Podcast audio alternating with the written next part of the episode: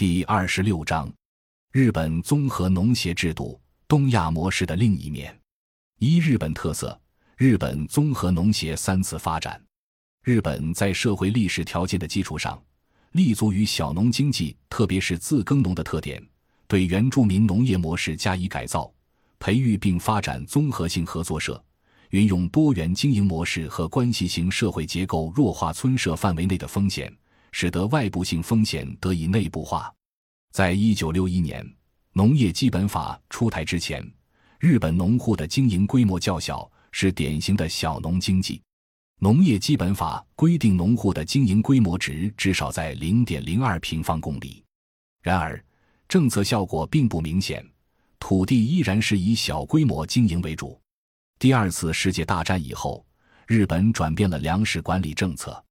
一九六九年，日本对大米流通政策进行改革，迫使农村劳动力向城市转移，农户的收入大幅减少，农业经营者出现分层，呈现兼业化的趋势。一九七零年，农用地利用增进法提出核心农户的概念，对农业结构进行了调整。以农地流转推进农业经营规模的扩大，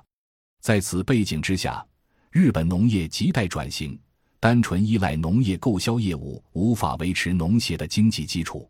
之后，农协的业务范围从原来的农业生产服务拓展到农民生活和福利方面，这是日本综合农协的第一次内涵延伸。一九八零年，日本综合农协被赋予从事金融服务业务的资格。从而开启了日本综合农协的第二次内涵延伸。为了加入世界贸易组织 （World Trade Organization），简称 WTO，日本在进行乌拉圭回合谈判过程中，不得不进行主动改革，以面对巨大的海外市场冲击。一九九一年，日本综合农协进行了一次较大的组织体制改革，改革的方向是扁平化和综合化，加强了基层农协的综合属性。具体的改革措施为：一是对基层农协进行合并，从而建立综合性更强、更具有独立自负盈亏能力的基层综合农协；二是将原有的三级综合农协改为二级组织，将都道府县的综合农协并入中央农协，从而实现扁平化管理。一九九一年的这次组织变革可以被视为日本综合农协的第三次内涵延伸。一九九二年，日本与 WTO 谈判时，进一步修订了农业基本法，重点培育以水稻为核心的全产业链发展。一九九三年，日本出台《农业经营基础强化法》，对符合条件的农业生产者进行认定。经历过三次内涵延伸以后，日本综合农协已经强化了其综合业务，建立起多业态经营的综合模式。二亚洲最大、最成功的农民经济合作组织，日本综合农协是亚洲地区最大规模，也是最为成功的农民经济合作组织。总体上看，日本综合农协具有垄断性和综合性，不仅涉及日本经济领域，更牵涉到政治格局和既得利益者。日本综合农协在整个经济发展、社会运作、政策执行过程中拥有特殊地位。根据农协法，日本政府对于其组织形态的定位就是综合性的，涵盖了农业生产、流通、加工和金融职能、辅以福利、生产指导和信息服务等，以综合性服务带动服务质量和效率的提高。随着日本农协社会化服务领域的扩大，农村的基础公共服务不再由政府提供，而由半官方性质的日本综合农协提供，由此带着企业。政府职能和社会职能三方面特质形成了独特的组织结构。一、日本农业政策的推广与执行。日本农业政策的变迁与日本综合农协的发展密不可分。日本各项农业政策的执行需要经过农协的配合，通过各层的综合农协体系向基层执行和落实。日本综合农协的业务变迁和政策执行一直以来都是与政党关系紧密连结在一起的。日本综合农协是地区的农产品收购、种植结构调整和补贴发放等政策执行中的重要一环。第二次世界大战以后，为解决粮食危机问题，政府推行粮食统购统销政策，其中综合农协发挥着重要作用。二十世纪五十年代的粮食调控、六十年代的农业结构改革和七十年代的水稻生产政策调整，都离不开日本综合农协的支持。二、农业生产要素购买与农产品销售，在农业生产方面。日本综合农协为农民提供农业生产要素的供给，包括农药、化肥、饲料、农业机械等，甚至已经扩展到生活资料，包括食品、医疗、耐用品等。同时，为农业生产提供信息指导和计划安排。在农业销售方面，农民可以通过日本综合农协销售农产品。日本综合农协较早的做到了统一包装、统一规格、统一销售。缩短了流通环节。三、金融与信用服务，在农协的所有业务中，最重要的是金融信用业务，以小农村社为基础建立信用体系，提供金融服务。可以说，金融服务收益在支撑着综合农协其他所有的开支。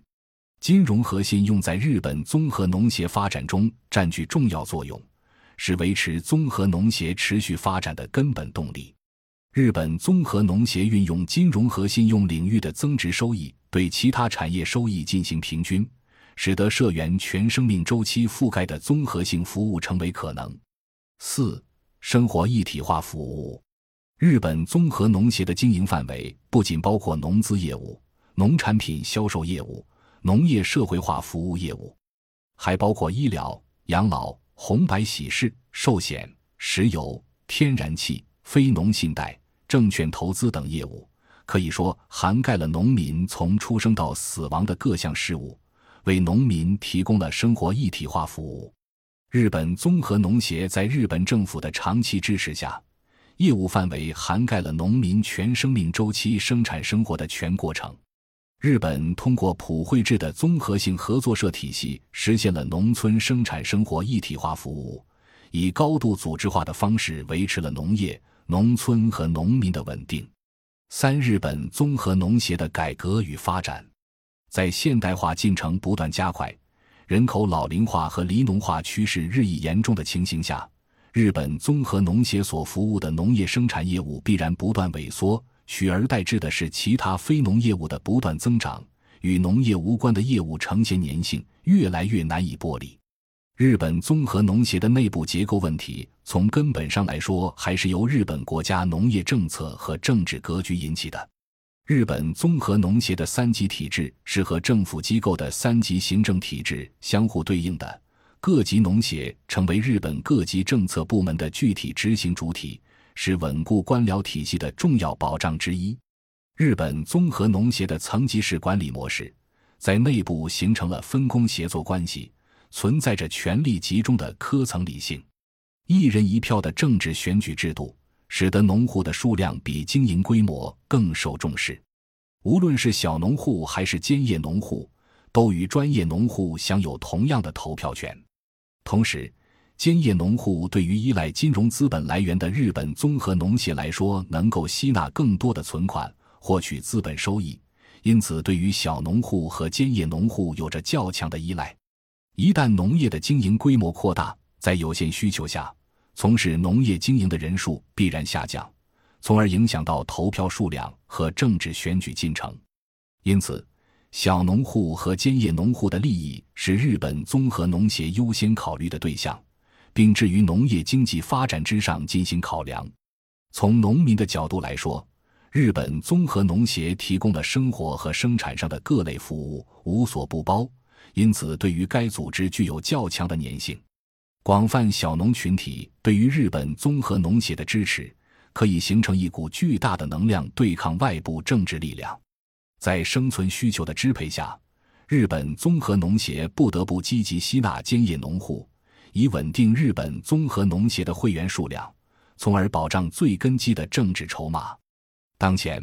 迫于国际竞争和国内政权的双重压力。日本正在进行综合农协的第三次大规模改革。